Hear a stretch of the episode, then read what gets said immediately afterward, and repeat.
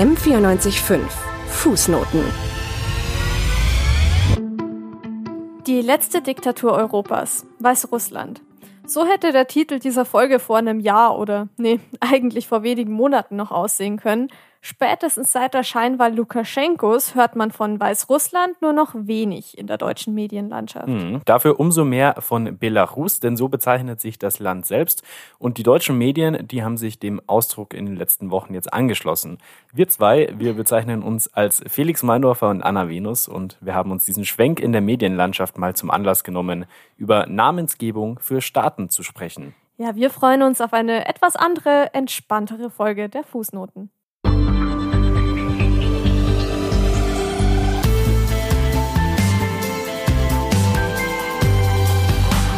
Fußnoten, was diese Woche zu kurz kam. Anna, du heißt ja mit Vornamen Anna. Das hast du ganz richtig erkannt. Äh, Anna Eva Maria, wenn du es genau wissen willst. Danke, das wollte ich unbedingt wissen. Ja, auf jeden Fall. Den Namen hast du ja wahrscheinlich von deinen Eltern bekommen und da steckt bestimmt auch irgendeine tolle und wahnsinnig erfüllende Bedeutung dahinter. Aber Sicher das wollen wir jetzt gar nicht ausführlich erläutern. Fakt ist aber, wir alle bekommen einen Namen und wir machen uns da in der Regel auch gar keinen Kopf drum, was der heißt und für was der steht. Wir wollen heute aber nicht über unsere eigenen Namen reden, sondern es soll heute um Ländernamen gehen. Genauer gesagt sprechen wir heute darüber, welche Rolle Ländernamen im Völkerrecht spielen und warum die manchmal doch ziemlich wichtig werden können. Ja, Felix, du hattest in den letzten Semestern zwar Völkerrecht, aber und das soll jetzt natürlich kein Angriff auf deinen Wissensschatz sein. Auf keinen Fall. Wir haben uns sicherheitshalber aber doch noch mit einem richtigen Experten zu dem Thema unterhalten. Und ich glaube, das war auch besser so. Wir haben nämlich mit Dr. Matthias Hartwig gesprochen. Der ist Völkerrechtler am Max-Planck-Institut und forscht regelmäßig zum Völkerrecht in Osteuropa. Das heißt, er hat im Gegensatz zu mir tatsächlich Ahnung. Und da hat uns natürlich als erstes interessiert, inwiefern er bei seiner Arbeit mit den Bezeichnungen von Staaten zu tun hat. Also äh, Namen spielen nicht äh, im Regelfall eine sehr große Rolle im Völkerrecht, aber es gibt natürlich immer wieder Fälle, wo Namen auch völkerrechtliche Relevanz gewinnen.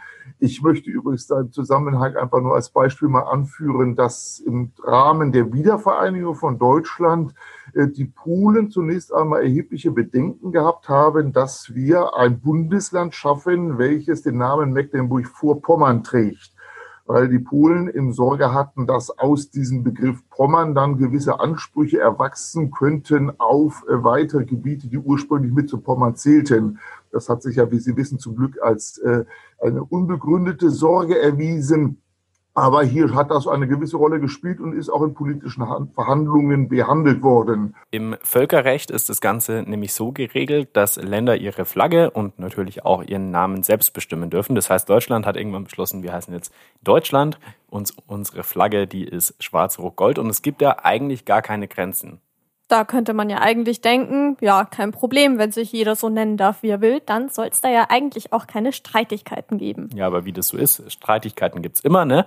Und deswegen haben wir uns mal gefragt, warum eigentlich im Völkerrecht dann doch immer wieder über Namen diskutiert wird. Und auch das hat uns Herr Dr. Hartwig erklärt. Die Sorge, die ergibt sich daraus, dass aus historischen Gründen äh, vielleicht eine bestimmte Bezeichnung zu Missverständnissen führen könnte. Und äh, das sind ja in der Regel die Nachbarn, äh, die, die Schwierigkeiten hatten mit einer bestimmten Namensgebung, weil sie eben, wie schon geschildert, die Befürchtung hatten, dass da weitere Ansprüche daraus entstehen. Aber das ist ja gar nicht zwangsläufig. Nicht? Das, man kann ja sagen, wir haben hier Vorpommern, und so war ja auch der historische Name, ohne dass wir gleich sagen wollen, wir wollen auch Hinterpommern haben. Nicht? Das ist, äh, das ist ja nicht äh, zwangsläufig äh, impliziert. Von daher gesehen muss das nicht so äh, gehen. Das sind äh, historische Empfindlichkeiten. Die Geschichte spielt also wie so oft eine große Rolle und so auch beispielsweise im Namenskonflikt zwischen Griechenland und dem heutigen Nordmazedonien. Das liegt nördlich von Griechenland im historischen Gebiet Makedonien. Dieses Gebiet beschränkt sich aber eben nicht auf die Fläche von Nordmazedonien, sondern reicht auch in Griechenland hinein. Und das heutige Nordmazedonien, das hat sich dann 1991 als Republik Mazedonien von Jugoslawien unabhängig gemacht. Und damit hatten die Griechen ein richtiges Problem. Da haben die Griechen dann gesagt, das dürfen die nicht, weil sich daraus ableiten könnten gewisse Ansprüche von Mazedonien auf den Nordteil Griechenlands, der eben auch dort äh, Mazedonien ähm, im Namen trägt. Und äh, da ist es dann zum Konflikt gekommen mit dem Ergebnis, dass äh, die Griechen etwa jahrelang boykottiert haben den Beitritt von Mazedonien äh, zum, zur NATO. Und da ist es ja auch zu einem Verfahren gekommen vor dem Internationalen Gerichtshof, der seinerzeit jedenfalls zugunsten von Mazedonien entschieden hat und das griechische Verhalten dann verurteilt hat. Im Jahr 2018 hat man sich dann endlich auf den Namen Nordmazedonien geeinigt und damit waren die ganzen Streitigkeiten dann auch endlich beendet. Und seit diesem Jahr ist Nordmazedonien auch Mitglied der NATO. Ja, man könnte meinen, wenn man sich das jetzt so anhört, als wäre das alles ein großer Nachbarschaftsstreit. Wie in so einer Vorstadtsiedlung, wo sie sich so über den Gartenzaun gegenseitig die ganze Zeit streiten. Und den gibt's aber nicht nur in Europa, diesen Streit, sondern äh, den gibt's auch beispielsweise in Asien, weil da nutzt Taiwan den Namen, den es sich selbst gibt, um seine politischen Gegner zu provozieren. Das hat uns Dr. Hartwig erklärt. Natürlich können äh, Namensgebung auch politisch genutzt werden. Und hier sage ich einfach mal das Beispiel äh, China, nicht wahr? Da hatte ja, war ja lange Zeit, ähm, dass äh, Territorium, das China vertrat, auch innerhalb der Vereinten Nationen, war Taiwan. Und Taiwan nannte sich China und äh, hatte damit natürlich auch den Anspruch, den Alleinvertretungsanspruch für ganz China. Und das war etwas, was, ähm, was natürlich eine ganz klare äh, politische Stoßrichtung hatte. China ist ja jetzt doch relativ weit weg, aber auch bei uns in Deutschland hier hat es sowas ähnliches schon mal gegeben. Stichwort die ich zitiere, sogenannte DDR. So wurde in den westdeutschen Medien nämlich über die DDR geschrieben. Und das ist auch nicht die einzige Art und Weise, wie man damals klar gemacht hat, dass die zwei deutschen Staaten voneinander nicht so viel gehalten haben. Da stand nämlich vor allem die Frage im Raum, welches denn eigentlich das legitime Deutschland ist. Ja, und für Westdeutschland war Westdeutschland definitiv das legitime Deutschland. Und da hat man dann auch zur DDR mal ganz klar sowjetische Besatzungszone gesagt. Sehr nett. Sich selbst hat man dann eben als Bundesrepublik Deutschland bezeichnet. Die Abkürzung BRD, die wurde dabei weitgehend vermieden. Gut, BRD und DDR, das ist natürlich auch ziemlich ähnlich zueinander. Vielleicht wollte man das auch so vermeiden. Wobei sich das in den 70er Jahren dann sowieso gewandelt hat. Immerhin war es ja dann so die allgemeine Auffassung, dass sich die zwei Staaten als einigermaßen gleichwertig und nebeneinander in Frieden lebend sehen. Ja, das ist ja heutzutage Gott sei Dank auch so. Wir brauchen diese Diskussion dann nicht mehr zu führen. Und das geeinte Deutschland, das hat international viele unterschiedliche Bezeichnungen. Wie genau wir international so genannt werden und was diese Namen denn so zu bedeuten haben, das erklärt uns jetzt Florian Gut in 100 Sekunden. Schneller wissen, was los ist. Politik in 100 Sekunden. Heute das Wort Deutsch kommt aus dem Althochdeutschen und Germanischen und bedeutete ursprünglich zum Volk gehörend. Etwas, das man so natürlich nicht einfach in eine andere Sprache übernehmen kann. Trotzdem orientiert sich auch der Name für Deutschland in den skandinavischen Ländern daran und lautet Tyskland. In den meisten anderen Sprachen hingegen wird die Verbindung zu den Germanen gezogen. Entweder direkt, wie im Englischen mit Germany, oder zu verschiedenen germanischen Stämmen wie den Alemannen, Alemannie im Französischen oder den Sachsen, Sachsa im Finnischen. Ganz anders heißt Deutschland allerdings in vielen slawischen Sprachen. So ist zum Beispiel in Polen von Niemcy die Rede, was vom urslawischen Wort für Fremder abstammt. Deutlich komplizierter war das Ganze natürlich vor 1990, als es noch zwei deutsche Staaten gab. Im einfachen Sprachgebrauch hieß es da zum Beispiel im Englischen West Germany und East Germany. Im offiziellen Sprachgebrauch mussten aber die kompletten Namen der beiden Staaten übersetzt werden.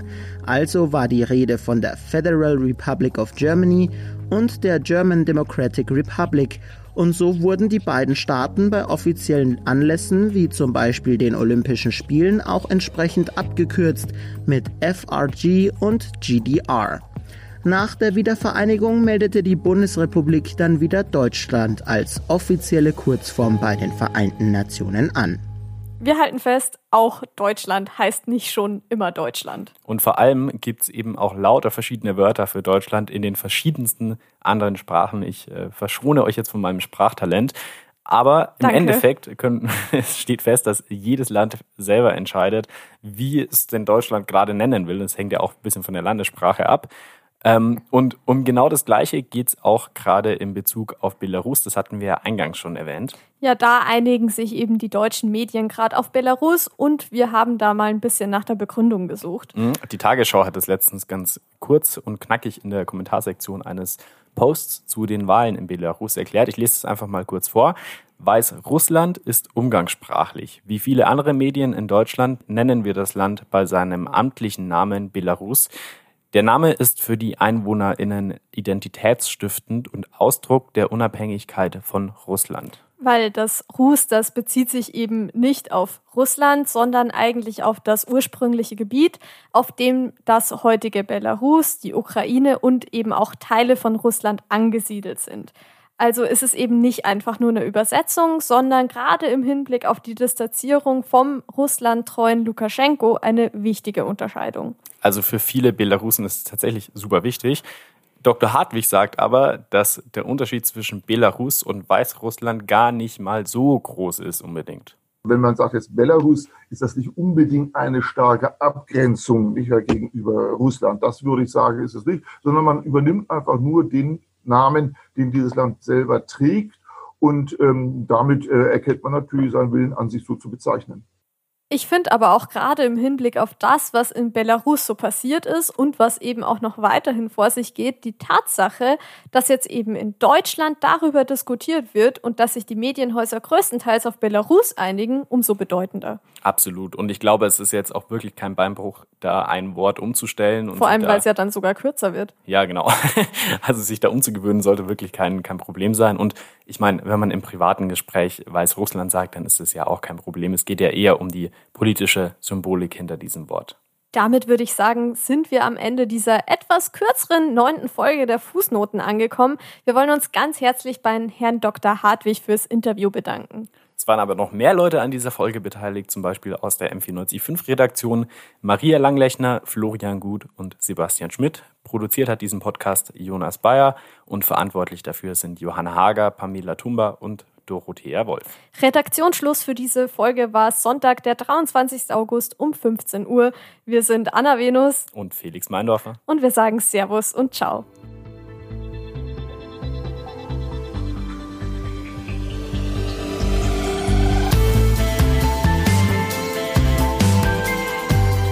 Fußnoten, der politische Nachrichtenpodcast von M945.